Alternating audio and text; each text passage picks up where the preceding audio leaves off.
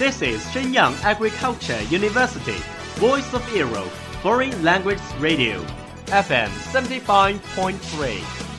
这里是沈阳农业大学时代之声外文广播，调频七十五点三兆赫。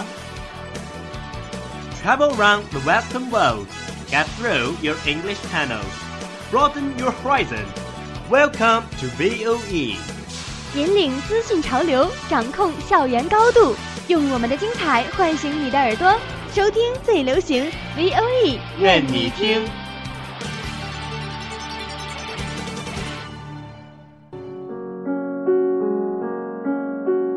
你爱飞扬与落寞于一身的徐志摩吗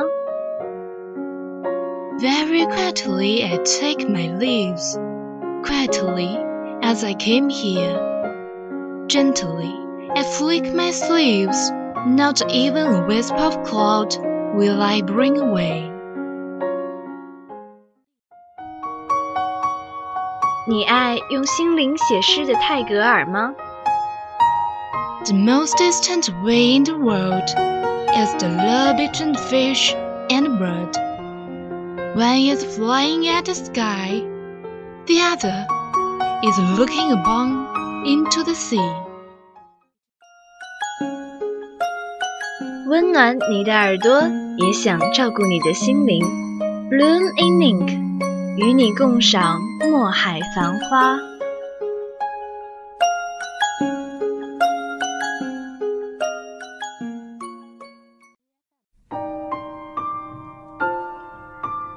Hello everyone. Welcome to Blooming Ink from VOE Foreign Language Radio. I'm Avril. I'm Phoenix。 Today we'll bring the easy cut in springtime. 今天我们将为大家带来一篇美文，名字叫做《春天》。 Each spring, the urge to plant something, a flower, or vegetable, or anything that would bloom and produce food at her. It must have been a legacy from her grandmother, who had, long ago, kept a garden of small and neat proportions.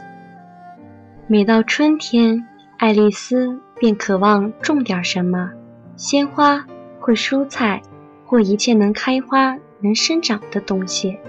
很久以前，从她祖母那儿遗留下来一个 整洁的小花园。 There had been cabbage-side roses and delicate white pea blooms, and in the fertile earth hidden golden carrots spears and round white onions, layered and pearly. 那里春季的时候，簇簇洋白菜大的玫瑰，和丛丛散发着幽香的 雪白的豌豆花竞相开放。肥沃的土地下埋藏着金色的胡萝卜幼苗，以及珍珠样又圆又白的洋葱。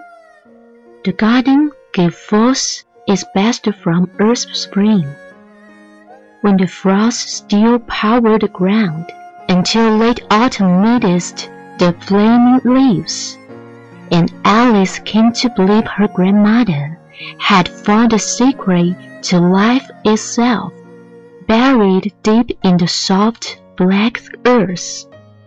早春的花园冲破严寒霜冻，把最美的景色带给人间。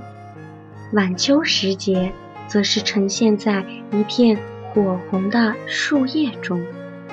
爱丽丝确信，祖母已经发现深埋在柔软的黑色土地下的生命本身的秘密。 There had been space and delightful things to grow at her grandmother's house. Unlike here in the city, where even weeds had a difficult time breaking through the ever-present effort. 祖母的房屋外面有足够的空间和阳光，适合植物的生长，不像这城市里，种子要从布满沥青的地上破土而出，非常艰难。There was no place for Alice to grow, even a single flower, not in front of the brownstone building. Their angled cracks only hinted at the earth below, not inside her small dark apartment, where the life-giving sunlight would have to traverse an impossibly long distance just to reach her grimy windows. 在城里，爱丽丝找不出一点地方，哪怕是种一株花。可是房屋外面不行， 那里只是从房屋之间的夹缝中透进少许的阳光。在她狭小而黑暗的公寓更不行，哺育生命的阳光不可能穿过那么远的距离，最多只能到达昏暗的窗户。She had tried. That first year she had come to the city.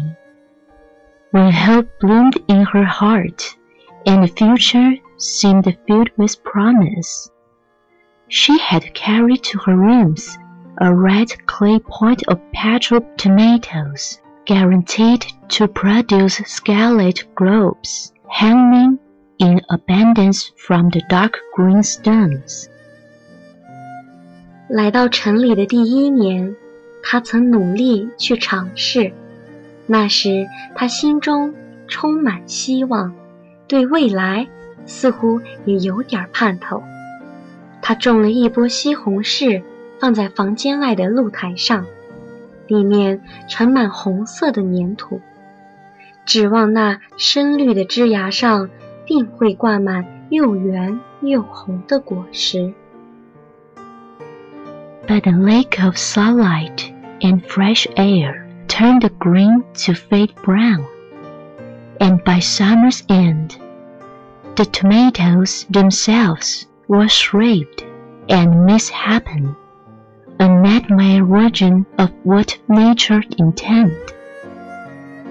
但是因为缺乏阳光和新鲜空气，绿叶蜕变成了褐色，直到夏末。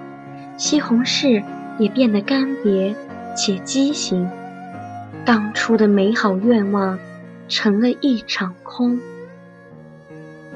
Alice threw the plant away and never brought home another. Instead, every spring, when the desire for life burdened her, she would stop at flower sellers, waiting painfully outside the subway entrance, and buy armfuls of freesias and roses and carnations. 爱丽丝扔掉西红柿，从今往后不往家里带任何其他的植物了。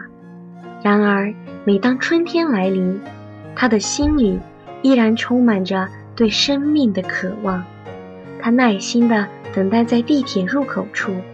流连于卖花人面前，买了一大束小苍兰、玫瑰和康乃馨，抱在臂弯里。Tenderly, she would carry the paper-wrapped bundle home to arrange the fragrant rootless blooms in a crystal vase to die. 她小心翼翼地捧着。这束用包装纸装好的花回了家，把这芬芳的无根的鲜花插在水晶瓶子里，直到枯萎。Thank you for your listening. See you next week. Bye. That's all of today's programs. Thank you for listening. 如果你喜欢我们的节目，您可以同时在荔枝 FM、iTunes Store、Podcast 同时搜索 VOE 外文广播电台，为您呈现精彩往期节目。我们下期再见。